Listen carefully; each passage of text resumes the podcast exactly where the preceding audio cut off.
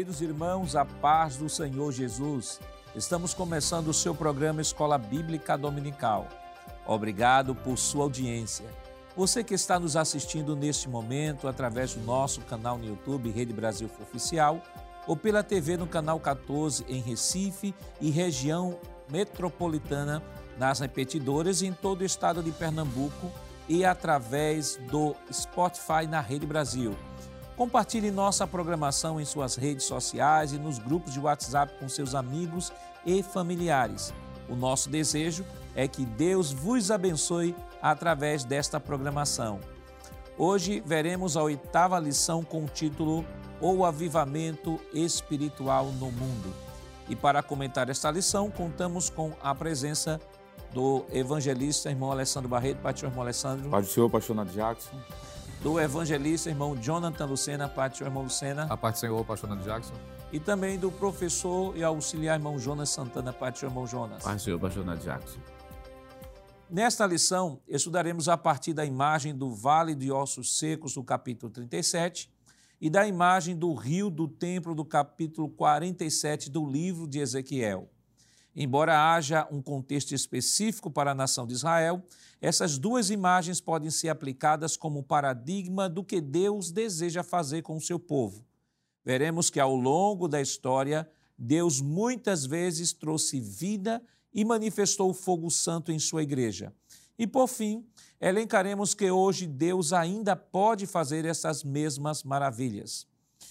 Evangelista, o senhor poderia ler, por favor, o textuário para nós? Pois não, pastor. Diz assim: E mediu mais mil, e era um ribeiro, que eu não podia atravessar, porque as águas eram profundas, águas que se deviam passar a nado, ribeiro pelo qual não se podia passar. Ezequiel 47, verso 5.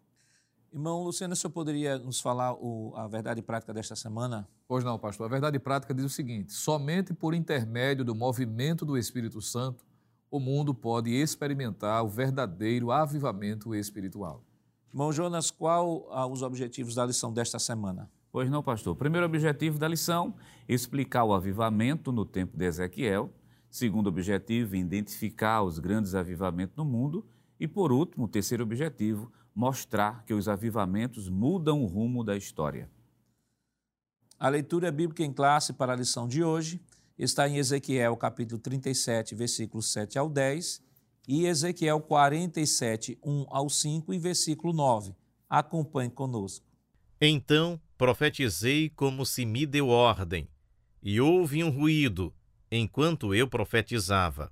E eis que se fez um rebuliço, e os ossos se juntaram, cada osso ao seu osso.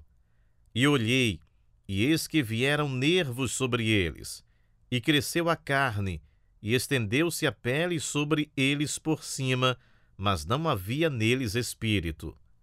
E ele me disse: Profetiza ao espírito, profetiza ao filho do homem, e dize ao espírito: Assim diz o Senhor Jeová: Vem dos quatro ventos, ó espírito, e assopra sobre estes mortos, para que vivam.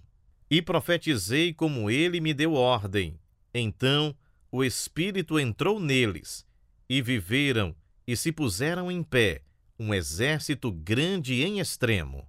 Depois disso, me fez voltar à entrada da casa, e eis que saíam umas águas de debaixo do umbral da casa, para o oriente, porque a face da casa olhava para o oriente, e as águas vinham de baixo, desde a banda direita da casa, da banda do sul do altar. E ele me tirou pelo caminho da porta do norte e me fez dar uma volta pelo caminho de fora, até a porta exterior, pelo caminho que olha para o oriente, e eis que corriam umas águas desde a banda direita.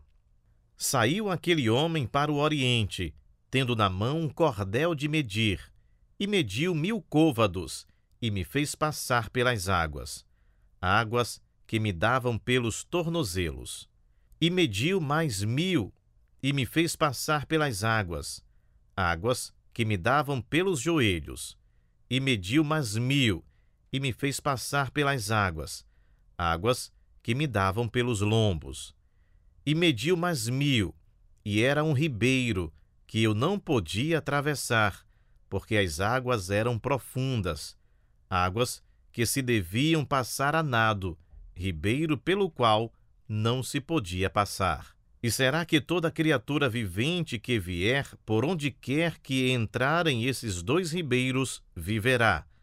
E haverá muitíssimo peixe, porque lá chegarão essas águas e sararão, e viverá tudo por onde quer que entrar esse ribeiro.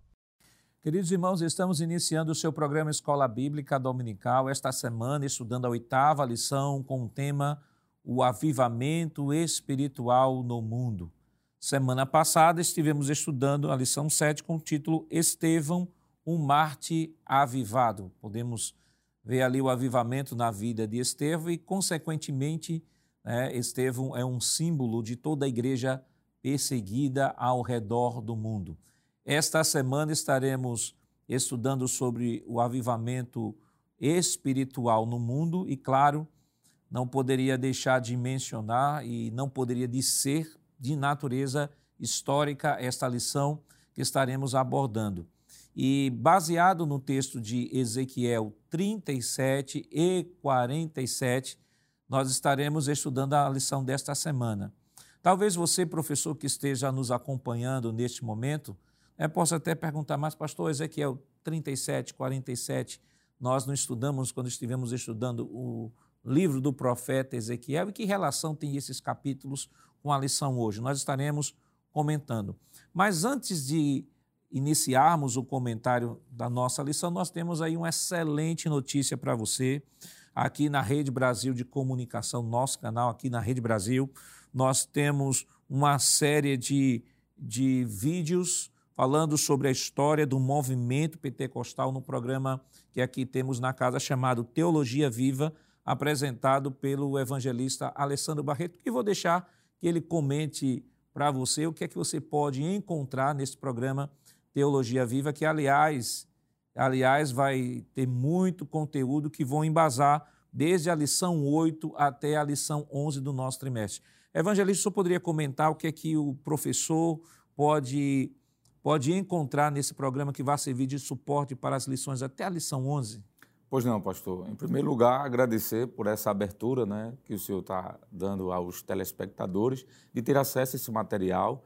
Foi um material que foi gravado há um tempo atrás, um pouco mais de um ano, onde existe dez episódios que vai se tratar justamente, pastor, sobre a história do movimento pentecostal no mundo desde o primeiro século, século, quero dizer, até o século 21, mostrando movimentos, como por exemplo, anotei aqui os montanistas. Quem eram os montanistas? Né? Existe uma negativa quando se trata desse montanismo, né?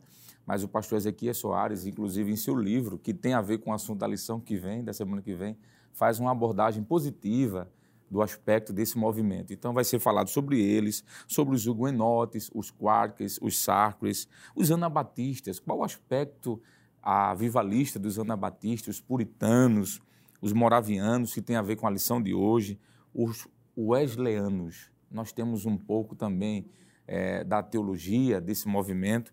Enfim, concluindo com o movimento pentecostal clássico, pastor, começando no, no século XX e até o século XXI, e agora século XX e XXI, quero dizer, falando sobre o pentecostalismo no Brasil. Não é? Esses programas eles vão tratar é, de movimentos avivalistas na Europa, na América, é, na África, em vários países, país de Gales, por exemplo. Então, pastor, é, um, uma, é um, uma sequência, como eu já falei, de dez episódios, com, muitos, com muitas imagens, citações, e eu tenho certeza, como o senhor falou, vai contribuir bastante para essa lição. Para o professor que está nos acompanhando nesse momento e que quer acessar essa playlist, qual o tema dessa playlist? Pois não, pastor, pois não. Entrando é, no canal do YouTube da Rede Brasil, é só procurar o programa chamado Teologia Viva e lá vai ter o título dessa playlist que é História do Avivamento Pentecostal. Clicando lá vai estar a sequência dos 10 programas que tem em média, pastor, 25 a 28 minutos dá para assistir com calma e com certeza vai agregar bastante conhecimento. Então, você, professor que está nos acompanhando, é uma excelente indicação. Aqui você pode acessar o link que está aparecendo aqui na, na tela. Você pode acessar, com certeza você vai ter uma visão bem panorâmica panorâmica do primeiro século até os nossos dias. A lição de hoje, como já dissemos, ele traz apenas um recorte bem, bem resumido disso que foi o movimento espiritual, o avivamento de Deus derramado ao longo da história. Então, para que você possa ter uma visão bem panorâmica, uma visão mais completa, entre lá, né, lá em Teologia Viva. História do Movimento Pentecostal. História do Movimento Pentecostal, uma série de 10 programas, com a média de mais ou menos 28 minutos. Olha, é um, é um vídeo que você pode assistir até na hora do almoço, né? Perfeito. Pastor. Você senta, está lá almoçando, bota para assistir, está aí andando aí no carro, bota lá, fica escutando dentro do carro.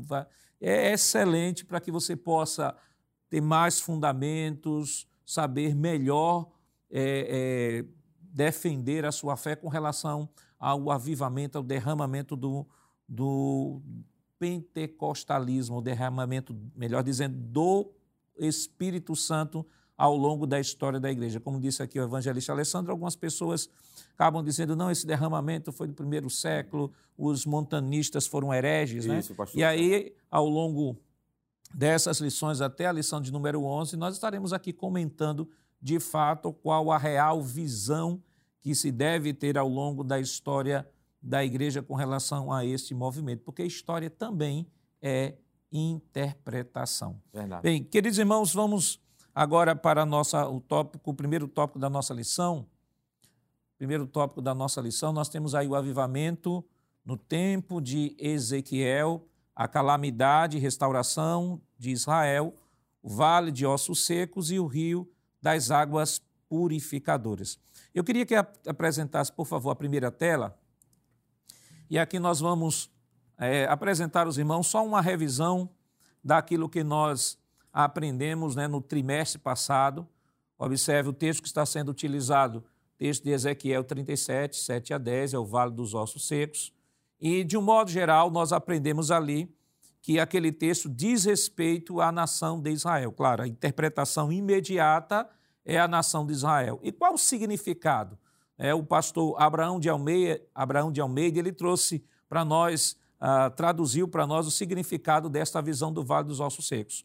Por exemplo, o próprio texto do livro de Ezequiel 37, verso 11, diz que os ossos correspondem à casa de Israel, ou seja, é uma profecia diretamente relacionada a Israel. Os tendões que vão crescendo depois que Ezequiel profetiza, o que é que significa? Ele diz que são as alianças políticas, militares, renascimento da língua hebraica e a recuperação econômica. O texto também fala de carnes. O que, que significa essas carnes? As estruturas políticas que deram forma a, ao governo de Israel. E o que é a pele? A pele, naquele contexto, fala de proteção e acabamento. Faltava em Israel um exército organizado, hoje está, o exército de Israel está entre os mais bem treinados e equipados do mundo. E depois ali fala sobre o Espírito, faltava-lhes o Espírito, o Espírito foi soprado. E com relação ao Espírito, está falando de um avivamento espiritual que viria sobre a nação de Israel. Vale destacar que este avivamento não veio na época de Ezequiel, aqui era uma profecia que estava apontando para um momento específico que nós estudamos no trimestre passado que diz respeito ao milênio. Próxima tela.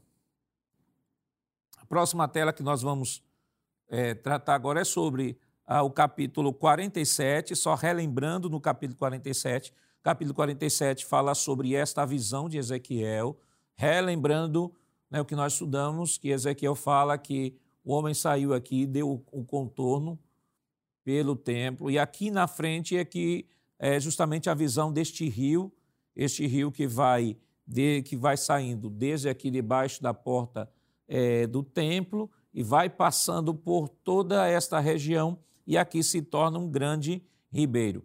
Próxima tela.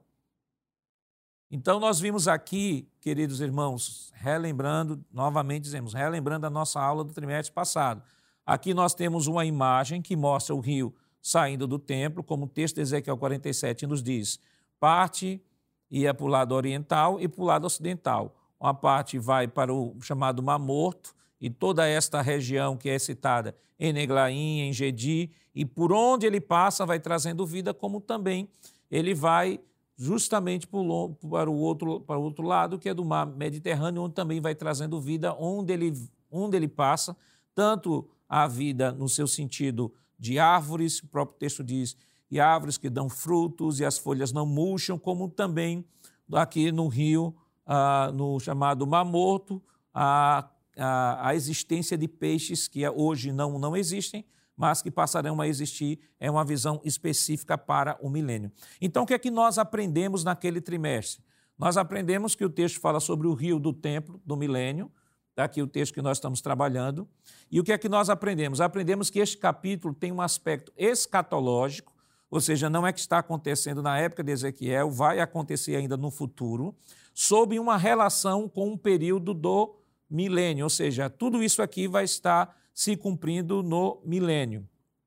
Mas também ele tem um aspecto pneumatológico com as implicações teológicas profundas. Isso a gente pode ver a aplicação que Jesus dá diretamente desse texto é, em João capítulo 37, João 7, 37 ao 39. Eu queria, eh, evangelista Lucena, por gentileza, lesse aqui este versículo, esses versículos, né? João capítulo 7, versículo 37 ao 39, que foi isso que nós estudamos é, no trimestre passado, né? e esta aplicação foi uma aplicação até indicada pelo próprio pastor Ezequias dentro da lição. Por gentileza. Pois não, pastor. Diz assim, João capítulo 7, 37 ao 39.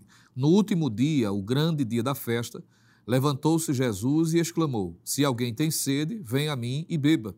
Quem crer em mim, como diz a Escritura, do seu interior fluirão rios de água viva. E isto ele disse com respeito ao Espírito que haviam de receber os que nele crescem, pois o Espírito até aquele momento não fora dado, porque Jesus não havia sido ainda glorificado. Veja, do seu interior fluirão rios de água viva, e ele indica nesse texto que esse texto é o Espírito Santo que eles ainda não haviam recebido.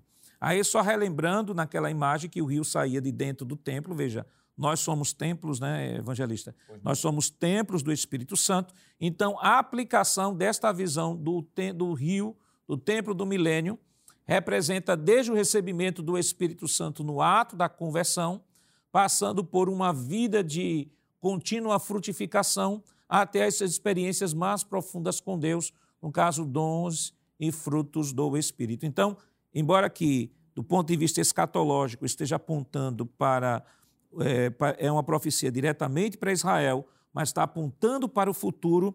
Mas Jesus dá esse link, dizendo assim: ela tem um aspecto escatológico, mas tem um aspecto pneumatológico especificamente para a nova aliança. Perfeito, pastor Nadir Jackson. Eu ainda diria, além do que já foi exposto de forma muito clara, de que quando Jesus fala sobre este jorrar de água com Nicodemos, por exemplo, ele fala também da regeneração já que o homem em pecado está no estado de morto, não é? Como diz em Efésios capítulo 2. Mas depois da regeneração, Paulo disse: Vós que estavais mortos, agora estáis vivos. E Jesus disse a Nicodemos que ele precisaria nascer da água e do Espírito. Então, isso fala dessa ação sobrenatural do Espírito Santo a partir da regeneração, que vai conceder dons, vai conceder frutos, mas vai trazer também, pastor, vida. Assim como essa água que saía do templo e por onde passava, na terra seca, que não havia vida, começou a produzir árvores frutíferas na vida da pessoa que recebe o Espírito Santo também, assim um avivamento. Em que sentido? Aquele que era morto espiritualmente passa agora a ter vida em Cristo Jesus. Então, irmão Jonas, quando o autor coloca o rio do templo de Ezequiel e ao Vale dos Ossos Secos aplicado ao tema da nossa lição, como é que o professor ele pode abordar essa questão? Bom, o professor da escola dominical ele tem que ter o cuidado né, de dizer de maneira muito clara que o autor colocou assim, o avivamento no tempo de Ezequiel, mas o autor da lição, o que ele quer realmente dizer é que esse avivamento ainda é para o futuro, porque na época de Ezequiel, o que é que a gente teve? A gente teve uma aplicação, melhor, teve uma profecia que faz referência lá na frente justamente ao futuro, que no tempo exatamente de Ezequiel existe as denúncias de pecado contra a nação de Israel em vários aspectos, no aspecto social, no aspecto religioso, no aspecto da própria adoração que existia no, no, no tempo de Israel. Então, naquele momento é um momento de denúncia, mas o avivamento esperado, prometido em Ezequiel, é justamente para o futuro. E aí vem a aplicação que o professor deve trabalhar, que é justamente a partir da visão do templo, a partir do, do, Vale de Ossos Secos, que qual é a aplicação que nós temos no Novo Testamento? João, capítulo 7, como já foi lido, pastor, pelo, pelo nosso evangelista, que aquele que nasceu de novo da água e do Espírito, como já foi comentado aqui, que ele, ele passou a ser uma nova criatura em Cristo Jesus, é óbvio que a partir daí o Espírito Santo vai conceder dons, vai conceder fruto. É nesse aspecto que o professor da Escola Dominical tem que trabalhar. Então, evangelista Alessandro, é preciso que o professor tenha isso bem claro na sua mente de que, vamos lá, uma coisa é o sentido imediato do texto, o sentido imediato do texto é para Israel. Entretanto, você tem um Novo Testamento que faz uma, uma abordagem de uma aplicação para a nova aliança, que é aquele texto que nós citamos, né? João 7, 37 ao 39, mostrando de que aplicado a igreja ele toma um contorno muito mais amplo do que apenas do que apenas aquilo que o rio descreve, de estar dando vida física a um rio, dando vida física à árvore, trazendo a multiplicação de peixes. Na aplicação, Jesus diz assim, ó, do seu interior fluirão rios de água viva. Quer dizer, é algo muito mais profundo do que apenas trazer vida ao mundo externo. Sem sombra de dúvida, pastor. E quando o senhor estava falando sobre isso, em relação à aplicação, já que foi explicado de forma clara que Ezequiel aqui é um texto escatológico, profético para Israel. Mas qual é o paradigma que a gente pode tirar desse texto? O que é que a gente pode comparar, trazendo agora para os nossos dias, já que a lição fala do avivamento mundial? A gente pode citar, por exemplo, aquele encontro de Jesus, pastor, sem querer fugir do, do texto em si, mas com a mulher samaritana.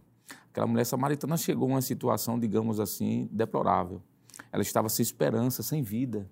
Não é? Excluída da sociedade, e Jesus pede água a ela, que é um símbolo do Espírito Santo, já que estamos falando dessas águas vivificadoras que saem do templo, né?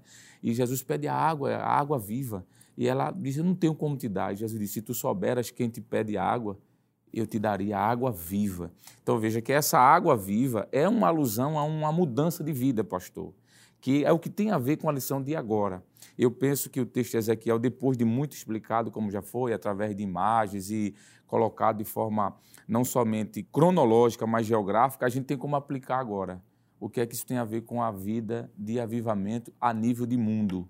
Jesus estava falando para aquela mulher isso. Aquele que beber dessa água vai ter a sua vida transformada. Então, esse espírito, vamos dizer assim, que restaurou aqueles ossos secos, esse espírito, pastor, que trouxe vida àqueles ossos lá do vale, esse espírito que conduziu aquele anjo, aquele homem que saiu medindo e conduziu o profeta a uma profundeza de águas, fala da experiência espiritual. E o avivamento ao longo dos séculos, nas nações, onde vai ser citado certamente aqui, pastor, vários exemplos, vamos perceber que isso acontece também. Onde há avivamento, há, em primeiro lugar, uma transformação de uma vida, não há avivamento sem transformação, e onde há uma experiência com Deus. Comunhão é esse descer das águas, onde o texto de Ezequiel 47 fala de água nos tornozelos, né? nos, quer dizer, na, na parte mais inferior dos pés, depois nos joelhos, na cintura e no ombro.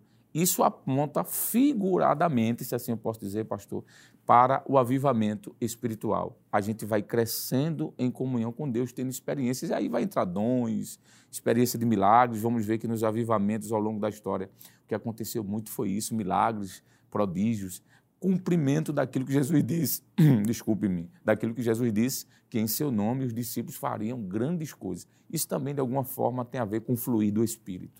Irmão Lucena, Evangelista Lucena, eu, eu quando deparei com esse título, né, o avivamento espiritual no mundo, me fez lembrar muito o, o Atos 2, né, porque houve ali o derramamento do Espírito e a Bíblia diz que haviam representantes de diversas regiões. Né? Então, você tem, por exemplo, Atos capítulo 2, é, versículo, é, versículo 9, diz o seguinte: Somos partos medos, elamitas, e os naturais da Mesopotâmia, Judéia, Capadócia, Pontos e Ásia, da Frígia, da Panfilha, do Egito e das regiões da Líbia, nas mediações de Cirene e romanos que aqui residem, também judeus como prosélitos, cretenses e árabes. Então, observe, nós temos aí uma, uma, uma descrição de uma quantidade de representantes de povos de diversos locais, e é possível sim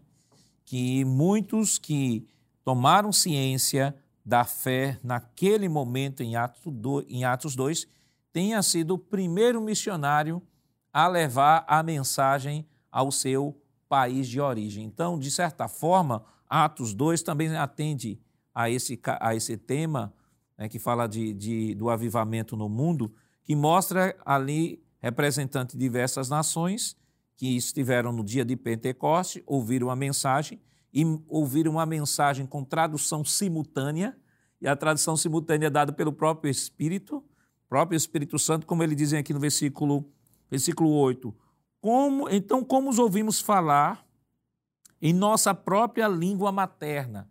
Ou seja, o Espírito Santo diz: Eu vou quebrar logo a, a barreira linguística aqui, vou falar na língua do povo de origem para que eles possam entender o que de fato está acontecendo. Ou seja, você tem o Pentecoste é, seguido da evangelização e, ao mesmo tempo, a Bíblia ah, mostra bem claramente, mas nós acreditamos perfeitamente que muitos dos que estavam ali aceitaram a fé e acabaram levando a fé aos seus países de origem. Com certeza, pastor. Isso, isso nos faz é, ainda mais fazer essa correlação com o capítulo 47, porque quando Ezequiel tem a visão, o rio que se forma diante dos seus olhos, além de ter essa profundidade, o evangelista Alessandro descreveu, que isso representa não é, níveis de experiência que o crente desfruta na presença do Senhor. Mas também tem a extensão que esse rio ele alcança, que pode ser também utilizado, claro, sem querer alegorizar, não é? é mas porque o Novo Testamento faz essa correlação, uma vez que o Espírito Santo, principalmente a partir de Atos 2. E, e, e quando a gente olha aquela imagem né, do rio indo para o, Mar Morto, mas também estava indo para o rio Mediterrâneo. Exato. Mediterrâneo, que atendia as diversas nações, e o Mar Morto especificamente para Israel. Quer dizer, a bênção de Deus não era só para Israel, mas também para as nações. Perfeitamente. O que a gente poderia traduzir de uma extremidade à outra. Né? Quando o senhor fez menção aí é, das, das, das pessoas, né? ou das civilizações, dos povos que são mencionados em Atos 2, é, é bem importante destacar de que ali é destacado a região da Pérsia, que seria o Extremo Oriente, e até a Líbia, o Ocidente. Ou seja, o que Atos 2 está descrevendo é a intenção de Deus desde o início. Né? Quando Deus disse em Gênesis capítulo 12 que em Abraão seriam benditas todas as famílias da terra, essa mensagem ela repercute. É representada pela visão que Ezequiel tem e é evidenciada através de Atos capítulo 2, daí para frente até os nossos dias. Então, o Espírito Santo, quando ele se manifesta na vida de uma pessoa, quando ele é derramado na vida de uma pessoa, passando não é, pela fase inicial da regeneração, da transformação, é inevitável de que essa pessoa se torne um veículo para que essa mensagem seja transmitida. E isso aqui é manifesto mais uma vez em Atos capítulo de número 2. Como eu dizia, a extensão do rio, não é? mostrando de que tanto uma parte como outra, todos os arredores seriam alcançados a partir de, de Atos capítulo 2, que seria a igreja do primeiro século. Isso mostra que no decorrer da história, Deus sempre está utilizando o seu povo, seus servos que estão, claro, dentro do, do centro da sua vontade, dispostos a serem úteis pelo Senhor, a também levar essa palavra. Apesar das dificuldades, não é que já foi retratado aqui, é, lembrado no início do programa, a partir da lição estudada da semana passada, da perseguição, das dificuldades, falta de recursos, mas quando há esse verdadeiro avivamento, não se limita somente à pessoa que experimenta. É natural. Quando a pessoa está cheia, por onde passa, não é? ela alcança e também transmite isso, porque isso é a essência do Evangelho. Não é? E o próprio Senhor disse isso né? em Atos capítulo 1, versículo 8, quando os discípulos estavam naquela especulação escatológica, preocupados com questões é, nacionalistas, políticas, não é? de que ainda era ressurgente no coração dos discípulos, Jesus disse, olha, o que deve reger o coração de vocês, a preocupação de vocês, a agenda prioritária da igreja, não estar preocupado necessariamente com questões escatológicas. Isso aí, claro, deve ser algo lembrado, mas não deve ser a, a questão de especulação mas recebereis a virtude do Espírito Santo, que há de vir sobre vós, ser-me-eis testemunhas em Jerusalém, Samaria, Judéia, Samaria até os confins da terra, o que essa lição retrata muito bem. Quais são os maiores avivamentos que poderíamos elencar? Claro que há muitos cristãos que acabaram ficando invisíveis na história, cuja vida não foi retratada por uma linha, mas objetivamente, o que está descrito, o que é que podemos apontar aqui como grandes avivamentos na história? Mas isso nós estaremos comentando depois do nosso rápido intervalo. Voltamos já.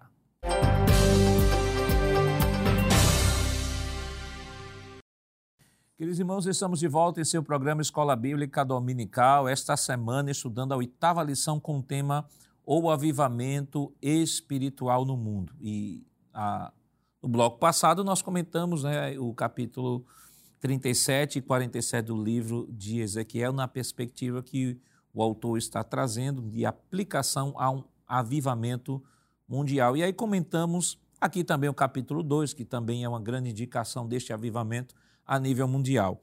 E vamos agora para o segundo tópico da nossa lição, que vai falar sobre os grandes avivamentos no mundo. Mas antes de falar, evangelista Alessandro, sobre os grandes avivamentos no mundo, eu acho que é importante, acima de tudo, antes de nós falarmos, que aí nós temos aí é, alguns exemplos que o autor trouxe, e aí chamamos novamente a atenção do professor, que talvez você não tenha não tenha acompanhado o primeiro bloco, entrou agora, está assistindo neste momento, nós indicamos aqui no início do, de nosso programa, o programa Teologia Viva aqui da Rede Brasil de Comunicação, há uma série de programas, são dez programas, não é isso? Isso, pastor. Dez programas com o tema História do Movimento Pentecostal, apresentado pelo evangelista Alessandro Barreto, que servirá de fundamento aí para as lições desde a lição 8 a lição 11. Então é importante que você vá lá. O programa está muito rico, com muitas ilustrações, muitas imagens,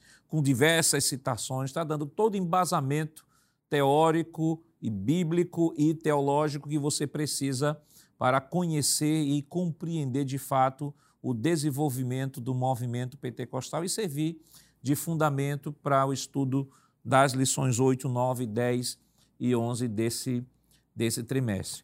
Então, antes de, de comentarmos isso, irmão Alessandro, é importante o seguinte: muito se fala sobre avivamento mundial, né? Algumas pessoas até de maneira romântica dizem assim: não, nós esperamos um avivamento mundial de uma forma tal que vá transformar toda a sociedade. É claro que se nós tivermos um olhar bem mais apurado, veremos que em algumas sociedades este avivamento também trouxe muitas repercussões sociais. Isto é fato. Mas é preciso que nós entendamos que cada sociedade é uma sociedade. Por exemplo, o povo de Israel. O povo de Israel tinha um governo teocrático, Deus era o Senhor e rei sobre Israel, mas isso não foi suficiente para tornar a sociedade de Israel uma sociedade justa, uhum. uma sociedade é, onde houvesse justiça, uma sociedade onde as pessoas vivessem uma vida de devoção a Deus e tal, e a gente vê ao longo do todo o Antigo Testamento os percalços que tivemos aí na história de Israel. E como a história é cíclica e centrípeta, não tem como falar diferente da, de toda a história do povo de Deus, ou de um modo geral, do, no sentido é, de, toda, de todas as nações. Uhum. Então, algumas pessoas chegam a dizer o seguinte: não, não, o, só haverá o verdadeiro avivamento quando a sociedade for transformada. Só haverá o verdadeiro avivamento quando as pessoas tiverem fome de Deus suficiente, abrir mão de tudo e viverem a, o avivamento do primeiro século. E aí, para o senhor responder esta pergunta, eu queria é, citar, fazer aí para provocar ainda mais, certo. uma citação aqui que é dita pelo autor, é, na página de número 58, no Auxílio da Vida Cristã, ele fazendo uma citação do livro de Stanley Orton, né, Avivamento Pentecostal, ele diz assim: ele diz que por toda a história, nenhum avivamento tem sido exatamente a réplica de outro. Por que diz isso? Porque a pessoa diz assim: não, para ser o avivamento tem que ser como a igreja do primeiro século. Para ser avivamento tem que ser, tem que toda a sociedade ser transformada. E aí, para provocar ainda mais a sua resposta, faça a seguinte pergunta: como é que eu posso conciliar? Que talvez seja a pergunta do professor. Se Paulo descrevendo os últimos dias, ele vai dizer que nos últimos dias alguns apostatariam da fé, uhum. por darem ouvido a doutrinas de demônios. Ele vai descrever de maneira pessimista o que seria o homem dos últimos dias. Como conciliar um avivamento uhum. a nível geral com a, o crescimento da apostasia? É possível conciliar esses dois conceitos? Pastor, muito bem é, estruturada a sua pergunta e eu acredito que vai, de certa forma, também desmistificar, como o senhor bem disse, usar a sua palavra aqui, uma visão romântica do que é o real, o verdadeiro avivamento. Eu acho que o Stanley Horton, antes de responder, só voltando para o que o senhor leu aí, citando aí o pensador e teólogo, ele foi muito assertivo ao dizer que não existe nenhum avivamento idêntico. É impossível isso acontecer. É pensar sobre avivamento, pastor, é necessário dizer aqui que nunca existiu na história da igreja, e eu vou dizer mais, nunca existirá em algum período um avivamento de forma plena, um avivamento total, onde toda a sociedade se volte para o Senhor, onde haja justiça, onde haja equidade. Enfim, isso jamais aconteceu e jamais acontecerá. Inclusive, se o senhor me permite, o senhor falou sobre a visão pessimista de Paulo dos últimos dias, que é verdade, isso é, é de fato. Paulo fala de um nível de apostasia tremendo. Mas Jesus também, no capítulo 24, 25 do Evangelho de Mateus, Jesus não vai dar uma visão muito boa dos últimos dias, não. Claro que os, os finais dos capítulos de Mateus ali já está falando da vinda de Cristo, não é? No final do, da tribulação. Mas por que não dizer, pastor? Me permita dizer isso, viu? Que nem no reino milenial de Jesus haverá um avivamento pleno, como alguém prega aí, uma total equidade, justiça, mansidão. No momento do reino de Cristo milenial se levantará rebeldes. Então eu posso dizer que no, aviva, no período milenial nem esse avivamento é, vai acontecer. E até porque o governo de Cristo será com cetro de ferro. Né? Exatamente. Será, se, se Cristo vai impor o uhum. seu governo, é porque as pessoas algumas pessoas não se deixarão persuadir Exatamente. pelo governo de Cristo. E nesse período vai ser um período de fato, pastor, de avivamento, onde boa parte da população estará voltada para Cristo, estarão indo para Jerusalém adorá-lo. Foi estudado isso na lição de Ezequiel, mas nem todos. Então é, é, é utópico você querer falar de avivamento de forma plena. O fato é, pastor, que durante os séculos, na Europa, principalmente, que foi o berço do cristianismo, é, aconteceram muitos avivamentos. Agora, é preciso dizer que esses avivamentos, pastor, foi é, em, em, dados é, momentos e em dadas situações da sociedade. Por exemplo, nós temos como citar avivamentos é, específicos na área, digamos assim, da liderança da igreja que estava de alguma forma corrompida ou, ou, distante, e ali alguns líderes foram avivados e houve um reavivamento, houve uma chama do Espírito. Houve avivamentos na área política, nós vamos citar aqui alguns nomes na história. Houve avivamento em alguns dados é, a, a, na área secular, pessoas que tiveram acesso à, Bíblia em seu idioma e tiveram um encontro pessoal e a sua liderança foi mudada na área política, na área social. Mas não de forma plena, em todas as áreas simultaneamente. Isso nunca aconteceu. Alguém pegar, por exemplo, pastor, me permita, concluindo aqui a minha fala, o que aconteceu na igreja primitiva, em Atos dos Apóstolos, onde houve um derramamento do Espírito Santo, uma obra missionária gigantesca, é citado ali pelo menos 15 ou 16 nações diferentes, uma obra gigantesca, e dizer, olha, o avivamento real é quando isso acontece, quando as pessoas têm um encontro com Cristo e esse evangelho ele é pregado de forma simultânea, de forma não somente simultânea, mas rápida no mundo inteiro, é, de certa forma, forçar um pouquinho a barra, pastor. Por exemplo, hoje não está acontecendo avivamento? Está. Mas a situação da, a situação da população, pastor, principalmente no Brasil, vamos olhar para aqui, que é o nosso contexto, não está muito bom. Mas eu posso dizer que não está acontecendo avivamento, está em lugares específicos, em, em, vilarejos, em cidades, em congregações, em ministérios. Nós temos visto aí o testemunho de verdadeira transformação do Espírito, mas algo em loco, e não algo, digamos assim, pastor, é, é, de forma mais ampla, não é? Algo estrito senso e não lato senso. Isso jamais aconteceu. Agora, é claro que isso não é um desmotivo para que a gente cruze os braços e dizer assim, sabe de uma coisa, já que o avivamento não pode ser mundial de forma é, é, simultânea e, e, mais ampla, eu vou cruzar os braços. Também não é dessa forma. Isso é uma falácia do mesmo jeito. Né? Agora, sabemos que, em algum momento, esse avivamento vai aqui ou acolá estourando, vou usar essas expressões aqui, e os resultados são fantásticos. Evangelista Luciana, quando nós olhamos para Atos 2, nós vemos geralmente as pessoas que criam essa ideia do, do avivamento romântico, diz assim, vamos à igreja primitiva. Só que a igreja primitiva, ela é marcada de fato pelo derramamento do Espírito, isso é fato. Ela é marcada por milagres, por sinais, isso é fato. Uhum. Ela é marcada por uma igreja que persevera na doutrina dos apóstolos, na comunhão, no partir do pão e nas orações, mas não é uma igreja perfeita. Uma igreja perfeita, tanto que já no capítulo 6 de Atos dos Apóstolos, a gente já vê um grande problema ali no meio da igreja. E mais à frente a gente vai vendo outros problemas, problemas problemas a nível ministerial de, entre líderes da igreja, Paulo com João Marcos. A gente, nós vemos aí Paulo quando vai escrever para Coríntios, a igreja de Corinto, é a igreja mais problemática do Novo Testamento. Então, ser uma igreja avivada não quer dizer uma igreja perfeita. Né? E você pode ter uma igreja avivada, sim, mas não pode esquecer de que essa igreja não é anjos na terra. São pessoas em processo de transformação, de regeneração, e justamente o avivamento ele vem para isso.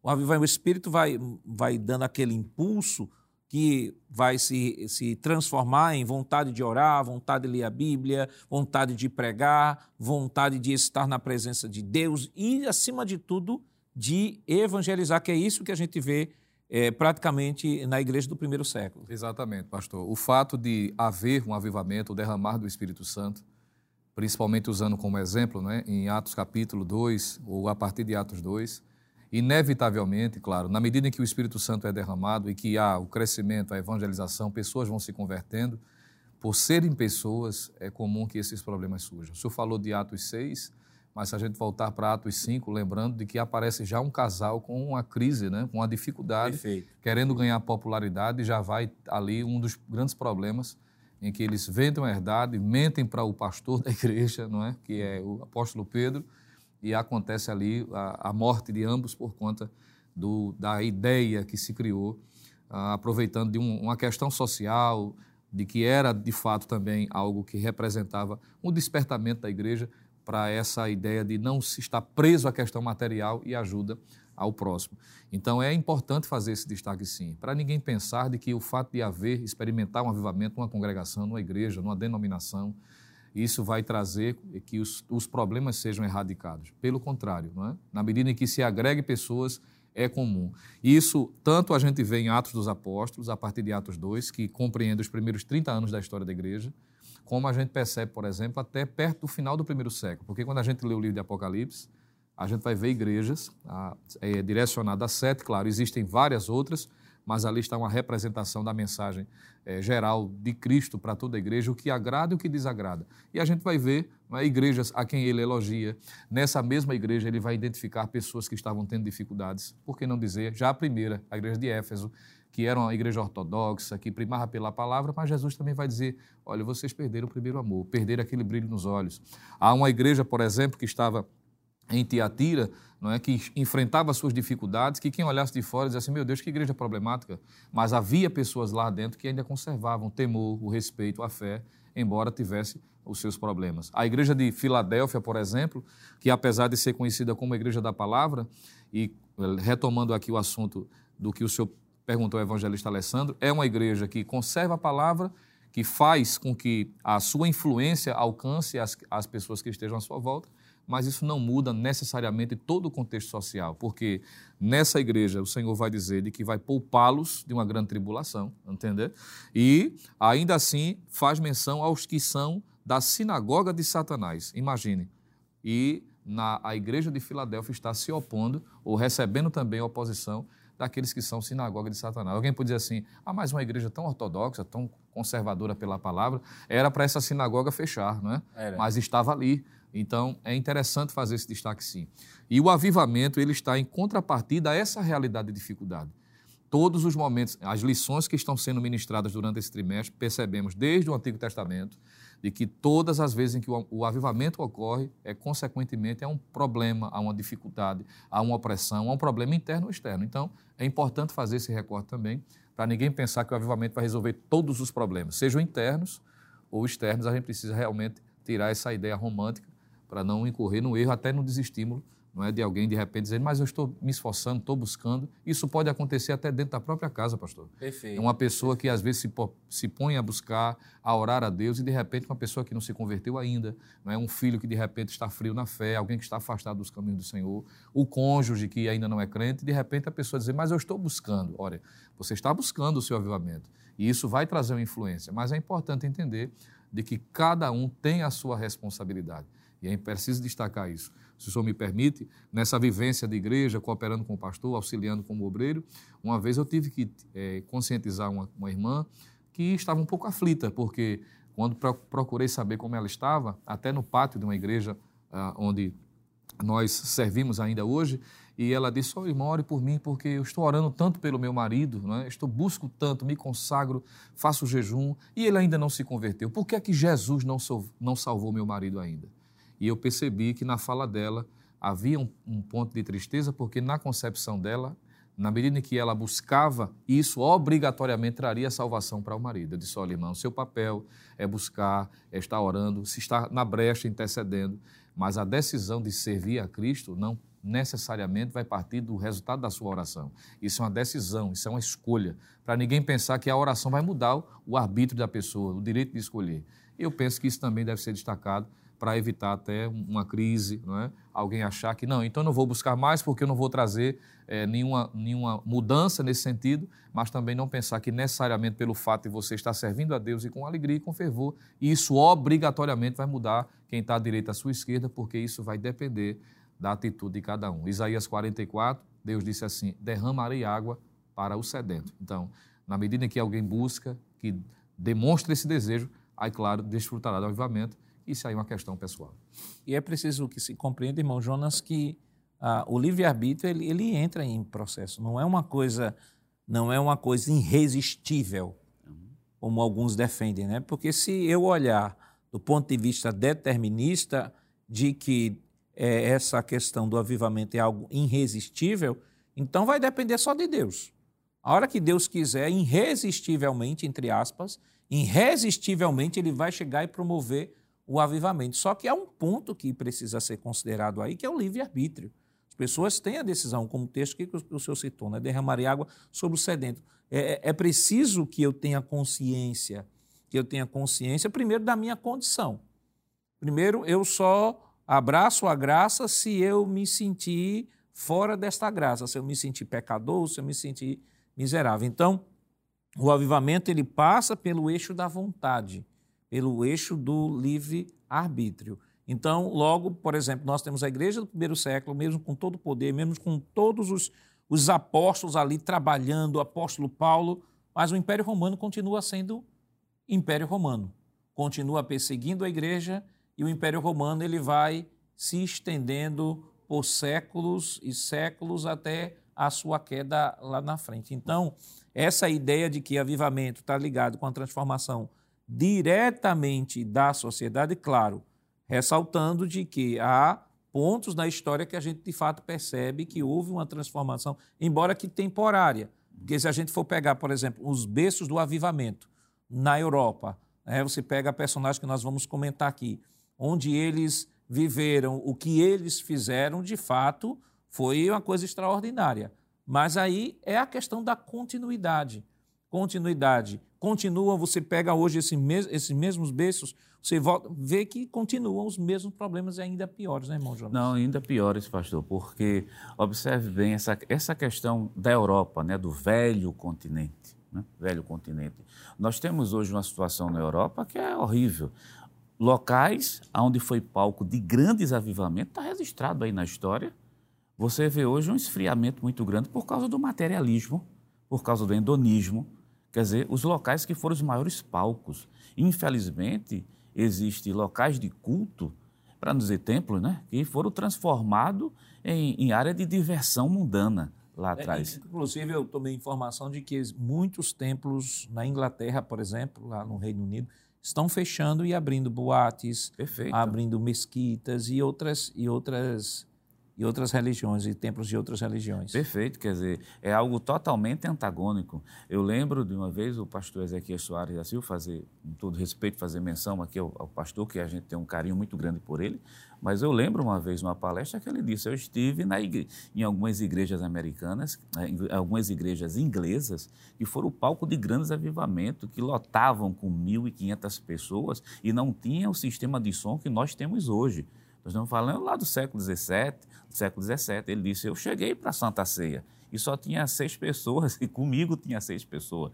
Quer dizer, isso é praticamente inviável a, no século XVII, era coisa inadmissível e hoje você encontra. Agora a pergunta é: por que foi que caiu tanto dessa maneira? E Como tem delas que são apenas pontos turísticos. Ponto turístico. E, e pastor, eu estou falando dessa, dessa questão de é, repercussões que ficaram na sociedade. Por exemplo, existe um livro que geralmente a gente indica, que é o livro E se Jesus não tivesse nascido, que é de James Braga.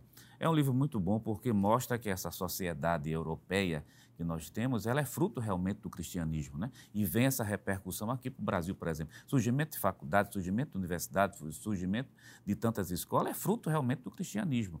Claro que em período de grandes avivamentos, aquela, aquela discriminação racial praticamente deixa de existir no ambiente do templo. Tudo bem, isso ficou dentro da sociedade, mas depois qual é a conotação que a gente tem para isso? Não é, isso não é fruto mais do cristianismo, isso é uma questão puramente agora política. Quer dizer, tem uma, uma conotação política totalmente dissociada da sua origem lá atrás, porque o cristianismo coloca debaixo do mesmo teto pessoas de diferentes etnias e não abriga numa confusão e há, uni, e unidade. Então, o velho continente, infelizmente, está nessa situação de um verdadeiro vale de ossos secos. É, nós temos aqui no ponto tópico 2 da nossa lição, é, nós temos alguns, alguns personagens que trouxemos aqui. Próxima tela, por favor. Nós temos aí o Conde Zinzendorf, é o moraviano, né? O, a nossa lição traz um, um, uma síntese e como o evangelista Alessandro aqui tratou, né, tem um programa né, exatamente Sim, tratando senhor. sobre essa questão. O senhor poderia comentar alguma coisa nisso? Pois não, pastor. É, como sempre é dito no programa da Escola Dominical, é uma boa dica né, para, nesse momento, o professor da Escola Dominical fazer um print da tela. Né? Eu acredito que é possível deixar aí em tela cheia no programa, para que os irmãos possam printar aí, estaria a imagem, ter uma referência histórica né, rápida e, com certeza, isso vai contribuir bastante. Pastor, o que a gente pode resumir aqui sobre o Conde de Zizendorf é que no momento em que ele viveu aqui, século XVIII, início do século XVIII, houve um avivamento, sim. Esse avivamento ele se transformou em um dos maiores movimentos missionários da história daquela época. Zizendorf, além de ser um homem bastante piedoso, ele tinha assim uma, uma linha, vamos dizer assim, é, de teologia voltada para aquilo que a reforma defendia, somente a Escritura, somente Cristo, a fé como um princípio para a salvação do homem. E ele vai ser alguém que vai ser utilizado por Deus no sentido de investimento. Quem vai ler a história de Zizendorf vai perceber de que ele não somente deu espaço para aqueles moravianos que estavam sofrendo uma perseguição por conta da igreja da época, a igreja dominante, estava sendo perseguidos. Ele foi, eles foram acolhidos o nome de movimento dos moravianos é por conta da Morávia, do, do local onde eles ficaram. Né? E Zizendorf vai abrir espaço, pastor, para que eles fiquem cultuando ali pessoas de, diversas, de diversos é, níveis de teologia, vamos dizer, assim, vamos dizer assim, diversas igrejas diferentes, mas vão estar cultuando. Há algumas divergências no início, uhum. como o senhor falou, não existe movimento perfeito, né? É. 100% perfeito. A história de Zizendorf vai mostrar, o do movimento moraviano, que houve divergências teológicas em alguns momentos, pastor, mas isso foi superado e ele conseguiu conduzi-los. É bonito a, a, história porque diz que ele percebeu que estava havendo alguma divergência, digamos assim, do ponto de vista teológico, e eles sentam, é formalizado ali um documento e todos aqueles representantes de diversas denominações, vou usar assim a expressão para ficar mais fácil para o professor que está nos ouvindo, vão concordar e dizer, sabe de uma coisa, a gente não vai discutir se o batismo é por imersão ou aspersão, a gente não vai discutir nesse momento se a ceia tem que ser no domingo no sábado, vamos fazer o seguinte, vamos buscar a Deus. E a partir daí, pastor, vai surgir um movimento missionário que vai alcançar uma grande parte da Europa. eles são considerados como os homens da oração. Eles entenderam que para que o avivamento acontecesse era preciso Bíblia e oração. Eles começaram uma campanha de oração tão grande, pastor, que passa aí 100 anos. É chamado de a vigília dos 100 anos. É a vigília começa, ou melhor dizendo, não vigília, quero corrigir, pastor, o momento de oração, né? quase que um ciclo de oração de 100 anos. Era feito escalas, é muito bonito, 24 homens e 24 mulheres, a cada hora tinha alguém orando. Não é que todos oravam durante o dia, pastor, mas é parecido com o que a igreja em Pernambuco faz, uhum. nesse período de é, é, oração, né? que a igreja sempre Campanha passa. Estadual Campanha estadual de oração. Muito obrigado. Então, Zizendorf vai ser esse homem que vai alcançar o coração das pessoas com sua simplicidade, investir do seu bolso. E muitas pessoas da Europa, pastor, vão ser alcançadas pelos moravianos, que são verdadeiros missionários, que vão passar aí, ó, não sei se o texto aqui diz, olha aqui, no finalzinho do texto diz assim, olha, a partir aqui, após cinco anos de existência, no memorável domingo, em 13 de agosto de 1727, quando estavam reunidos para a ceia do Senhor, o Espírito Santo veio sobre eles, quebrantando-os e levando-os à maior reunião de oração de todos os tempos, que durou mais de 100 anos ininterruptos. Está aí a citação histórica. Então, é bonito falar sobre avivamento nesse aspecto, mas não esquecendo que houve dificuldades também, mas foram superadas. Nós temos ainda outros personagens, mas o nosso tempo já está estourando, irmão, irmão Lucena. Então, de um modo geral, sobre, sobre os moravianos, é importante que o professor possa também pesquisar um pouco, que de fato esse movimento acabou influenciando o próximo aí, né? Isso. John Wesley e George Whitfield. Perfeitamente, pastor. Inclusive esse, né, que, como disse o evangelista Alessandro, e no programa que ele esteve comentando, é, nos lembra que nós temos é, coisas similares, inclusive hoje, a teologia wesleyana, sabendo que ele é o fundador aí do metodismo, né? E esse homem foi influenciado, sendo ele na Inglaterra, obviamente, porque o, o exemplo de, de Nicolau Luiz, né, ou o Conde de Zinzendorf, foi na Alemanha, e esse homem aí é influenciado e vai atuar exatamente na Inglaterra, não só ele, como o próprio irmão, né, também, que é Charles Wesley e George Whitfield, que são pessoas que também experimentaram isso tudo também no século XVIII, mostrando a extensão, né? aquilo que nós mencionamos, o Espírito Santo atuando não somente numa localidade, mas em todas quantas pessoas se dispuserem a buscar de Deus poder e ser o instrumento por onde passar. Que mais nós poderíamos comentar sobre os grandes avivamentos no mundo? Mas não saia daí, fique aí conosco. Estaremos voltando depois do nosso rápido intervalo. Voltamos já.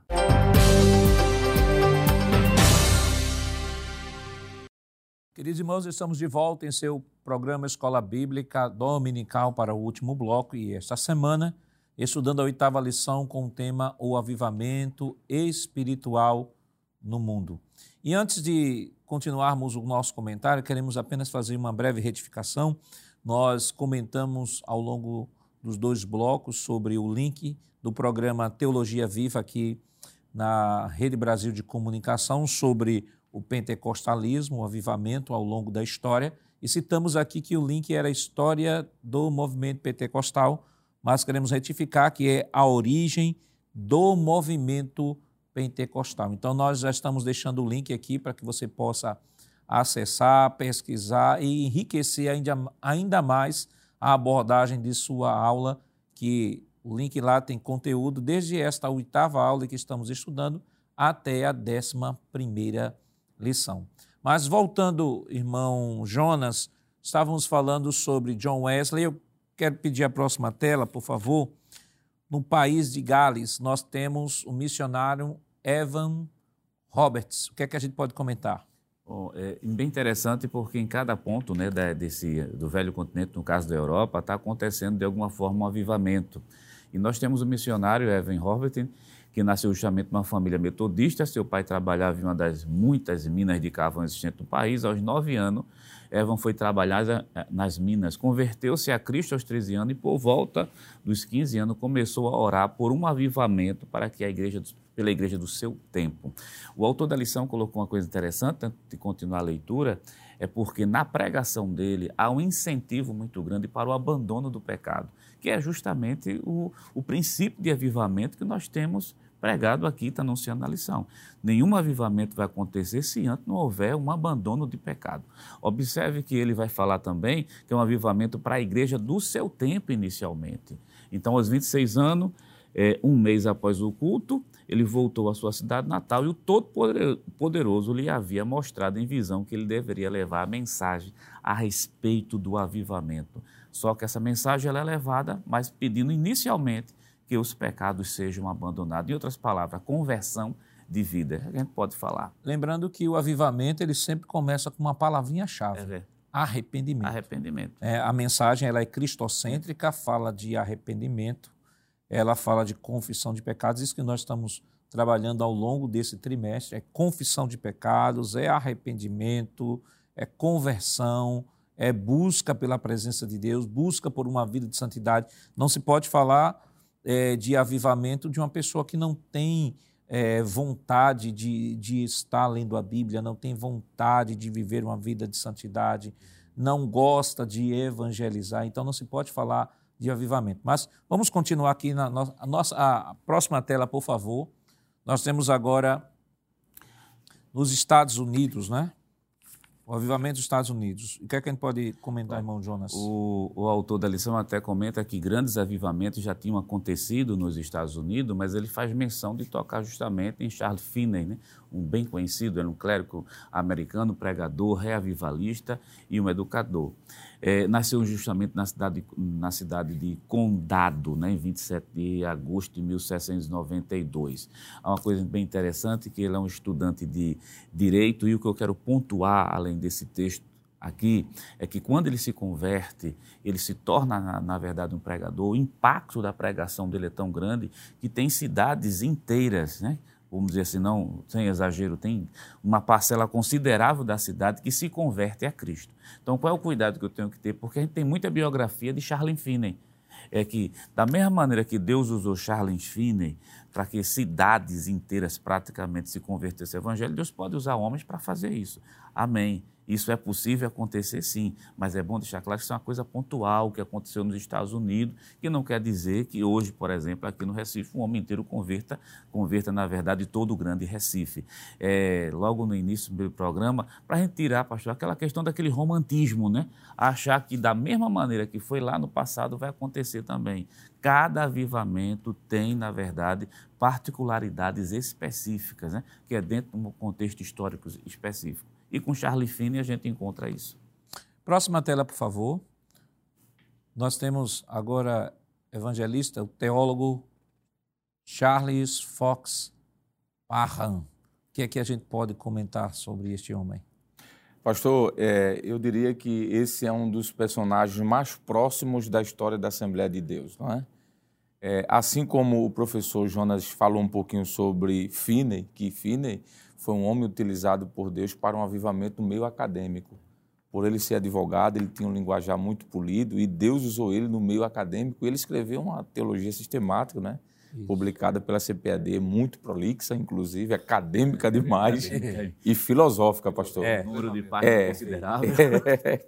É. Enquanto Finney, ele era acadêmico demais, nós temos um homem mais simples agora. Agora nós estamos falando de Parham, Fox, Charles Fox Parham ele vai ser um pregador metodista, vai ter influência de é, o movimento de John Wesley, né, do, do, metodismo. Ele vai ser o fundador de uma escola teológica chamada é, Instituto Bíblico Betel, na cidade de Topeka, no Kansas, nos Estados Unidos. E ele defendia, pastor, ele ensinava que aqueles que falassem línguas estranhas, que na teologia é chamada de glossolalia, que era a consequência do batismo com o Espírito Santo, eles deveriam sair para pregar o evangelho. Foi desse movimento, pastor, que surgiu os chamados de missionários de ida sem volta. Algumas pessoas que eram batizadas e naquele momento da glossolalia ou da xenolalia, que o que seria xenolalia? Era a fala de uma língua estranha que existe, mas que a pessoa não conhecia. Por exemplo, um brasileiro que começa a falar inglês sem nunca ter estudado inglês, espanhol sem nunca ter estudado espanhol, chinês sem nunca ter estudado chinês. A biografia de Parram vai dizer que nessa escola, pastor, como eles incentivavam muito a busca pelo batismo com o Espírito Santo, pessoas começaram a falar em línguas estranhas, no caso da xenolalia, não da glossolalia, que é uma língua desconhecida para quem fala e para quem escuta, e aqueles que falavam idiomas eles procuravam identificar qual era aquele idioma e enviavam esses missionários para lá. E isso alcançou muitos países da Europa, pastor. China, por exemplo, nós temos relatos de pessoas que foram pregar na China sem nunca ter estudado o idioma chinês. E lá ganharam pessoas falando o idioma chinês. Isso é um movimento bem especial, muito parecido com o de Atos dos Apóstolos. Essa escola chamada de Escola Bíblica de Betel. Vai ser uma escola que vai influenciar muito o próximo personagem que vai aparecer aí, pastor. Próxima pa... tela, por favor. Isso. O próxima tela aí vai falar de um outro personagem, o pastor William Joseph Simon, né? um filho de escravo, de ex-escravos. Ele passou uma infância bem simples. Ele teve um, um, um pouquinho do catolicismo, depois ele foi para o protestantismo ele passou pela igreja metodista também, mais uma vez influenciado pelo metodismo, e depois ele é considerado também como fundador do grande movimento da Rua Azusa, né? O movimento da Rua Azusa lá em Los Angeles, um bairro de negros simples, pessoas mais simples, e ele vai ser o, digamos assim, pastor, o expoente naquela época depois de Parran, é, o Seymour vai ser alguém que Deus vai utilizar para trazer um avivamento realmente em Los Angeles. Cidade simples, vão enfrentar uma perseguição muito grande pelo um grupo extremista, Ku Klux Klan, quem nunca ouviu falar nesse grupo mais extremado, né? que eram contra os negros, não aceitavam a pregação deles, mas eles vão para um galpãozinho onde era um antigo depósito de sal, e ali vão iniciar um movimento que vai alcançar o mundo, pastor. Pessoas da Rua Azusa vão ser missionários para a China, para a Índia, para vários países da Europa, como a Alemanha, a Suíça, a França, a Inglaterra, Portugal. De lá da Rua Azusa vão sair. E o texto diz, pastor, concluindo, que esse avivamento também havia muitos milagres há muitos prodígios que estão narrados na história na biográfica de, de, de, William Seymour, de que pessoas, dois, três quarteirões antes de chegar na Rua Azusa, pastor, já eram curados. Há fotos, registros documentais de várias cadeiras de rodas, de, de, de moletas, de pessoas que eram curadas e chegavam carregando a cadeira de roda que ia para lá para buscar a bênção. Tem pessoas que chegavam lá quatro e meia da manhã para o culto que ia começar de seis. Então, houve um avivamento muito grande, pastor, através de Parran, com o aspecto mais teológico, na busca do batismo, e com William Seymour na pregação, na busca, orações de 24 horas ininterruptas. Há relatos de cultos que começavam num domingo e só terminavam no outro domingo. E pessoas que eram curadas, cegos que recebiam a vista.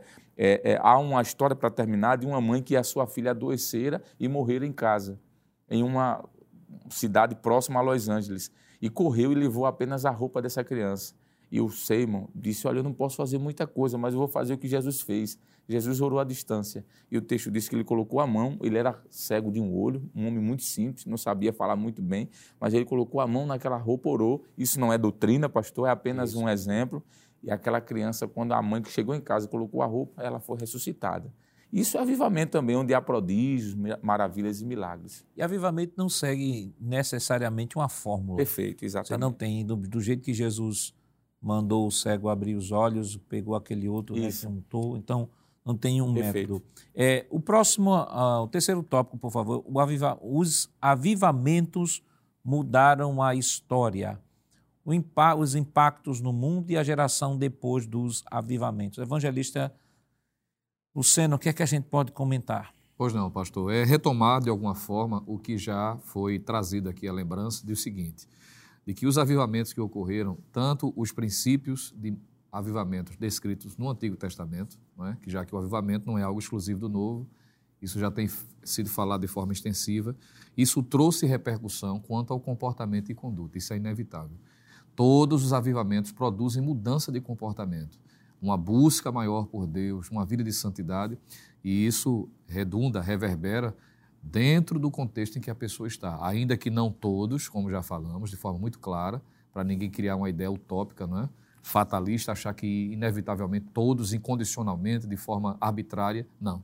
Agora, todas as vezes em que o avivamento ocorre, há mudança. Por exemplo, quando a gente lê o livro de Esdras, Neemias, nós vamos ver ali pessoas que foram atingidas pela mensagem é? e que mudaram o comportamento. Pessoas que estavam distantes de Deus, vivem uma vida desregrada e, a partir da mensagem, foram é, tocadas, houve o arrependimento, a conversão, a busca é? pela, o desapego das coisas materiais e Deus estendeu as suas mãos. Quando nós olhamos, por exemplo, a história é, do livro dos reis, através de homens né, que já foram mencionados em outras lições, Josias, o próprio Joás, Ezequias, homens que foram usados por Deus, e quando houve um avivamento através da mensagem da palavra, da oração, que são elementos que fazem parte de todo o contexto histórico é, revelado nas Escrituras, como também o que está revelado aqui na história da igreja, isso é, dentro do contexto extra-bíblico, não é? porque já foi descrito aqui vários exemplos, então isso traz mudança. Não tem como conciliar, pastor, uma pessoa viver um avivamento, seja ele individual,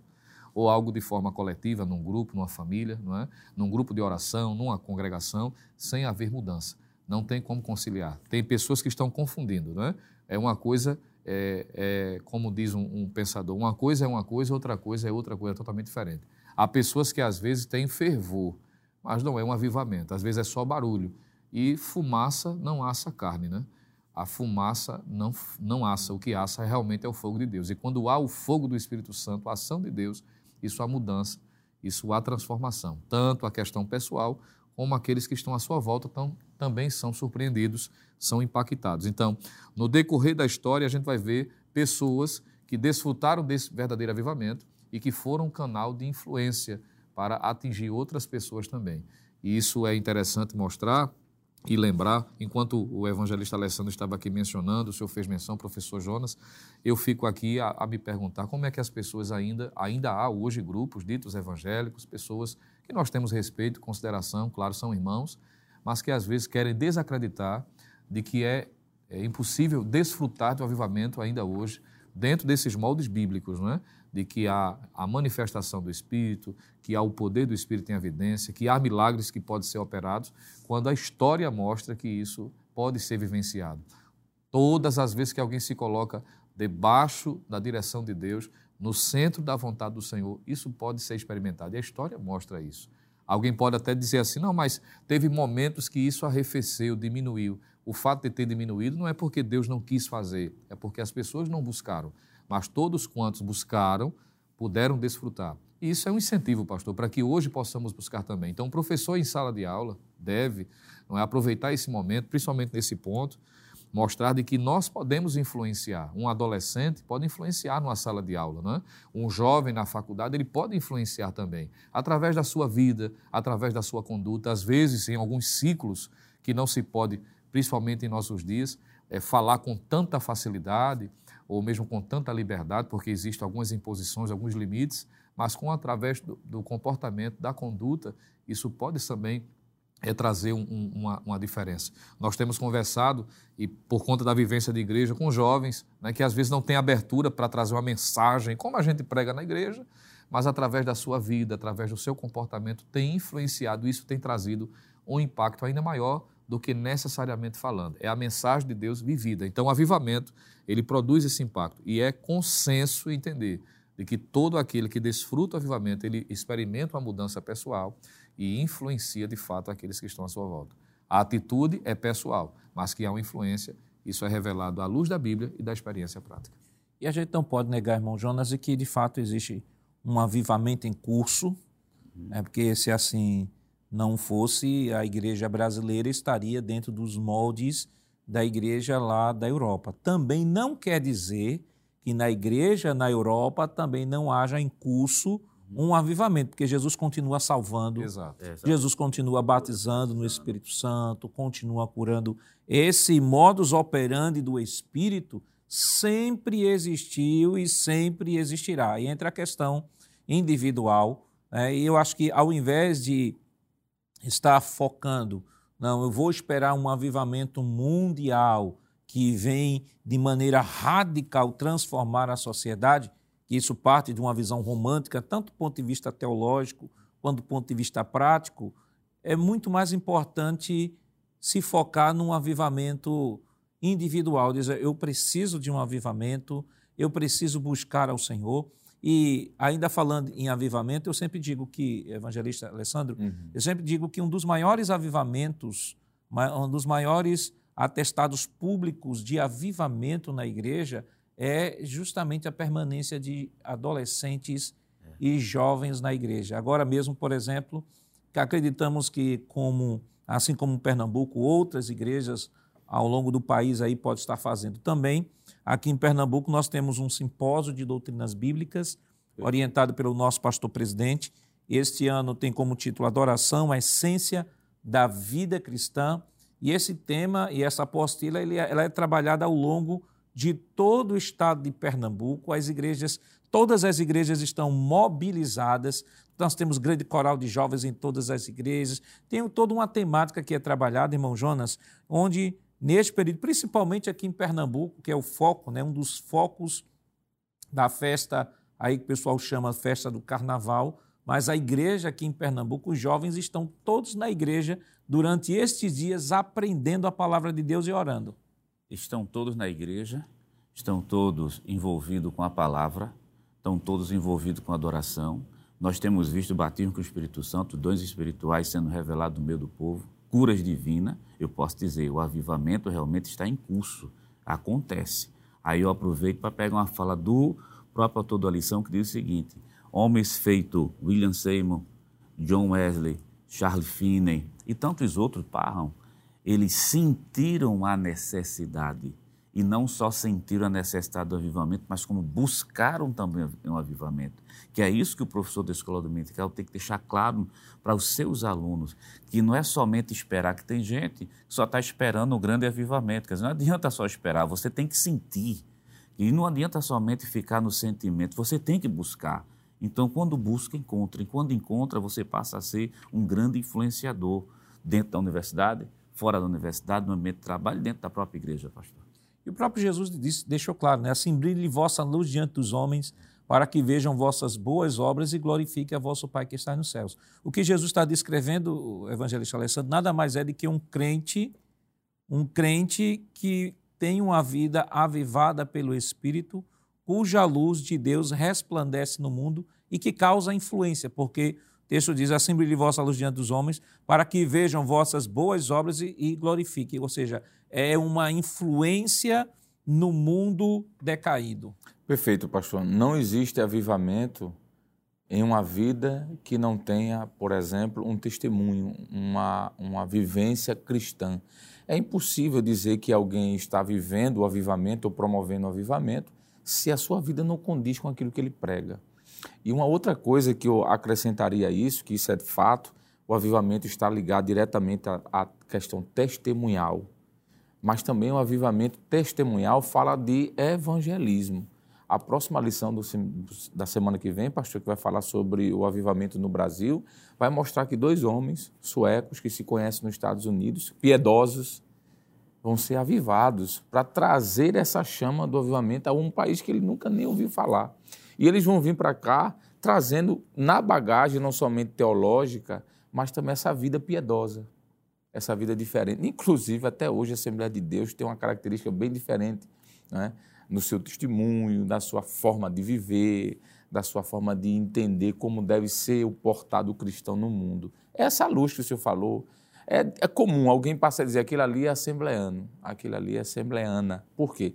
Por conta da sua vida testemunhal, do exemplo de dois homens que vieram de um país muito diferente do nosso, mas que trouxeram esse modelo piedoso, esse modelo que a gente na teologia pode chamar de puritano, não é?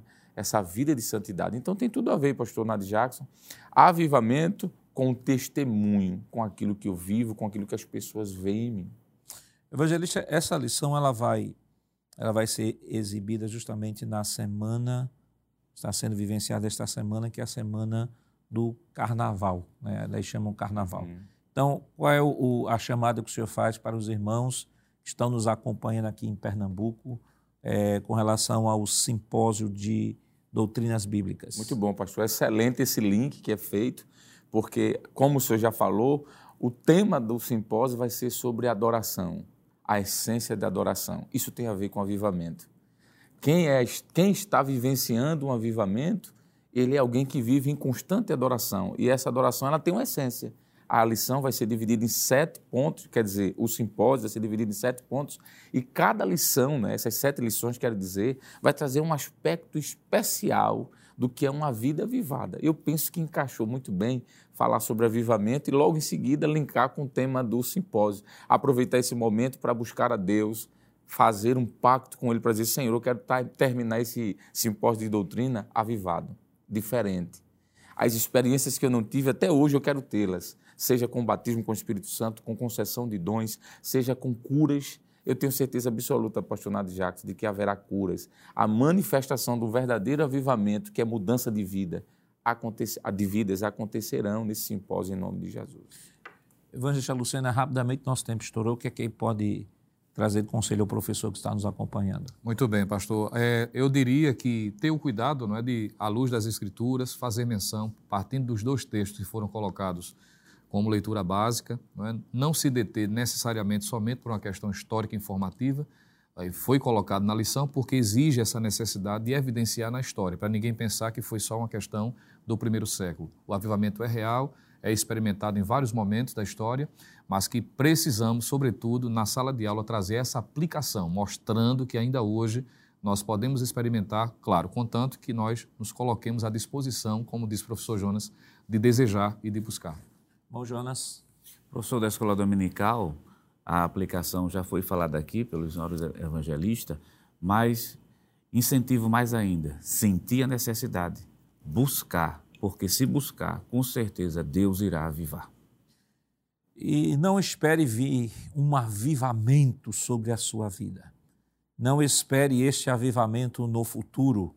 Busque este avivamento e não há melhor ambiente que você está aí participando do simpósio de doutrinas bíblicas, onde estaremos aprendendo aí durante durante três ou quatro dias aí sete lições maravilhosas que estarão sendo ministradas e a grande oportunidade para você buscar, neste momento em que o mundo está festejando a festa da carne, você vai estar colocando a sua carne sobre o altar de Deus. Que Deus continue lhe abençoando em nome de Jesus.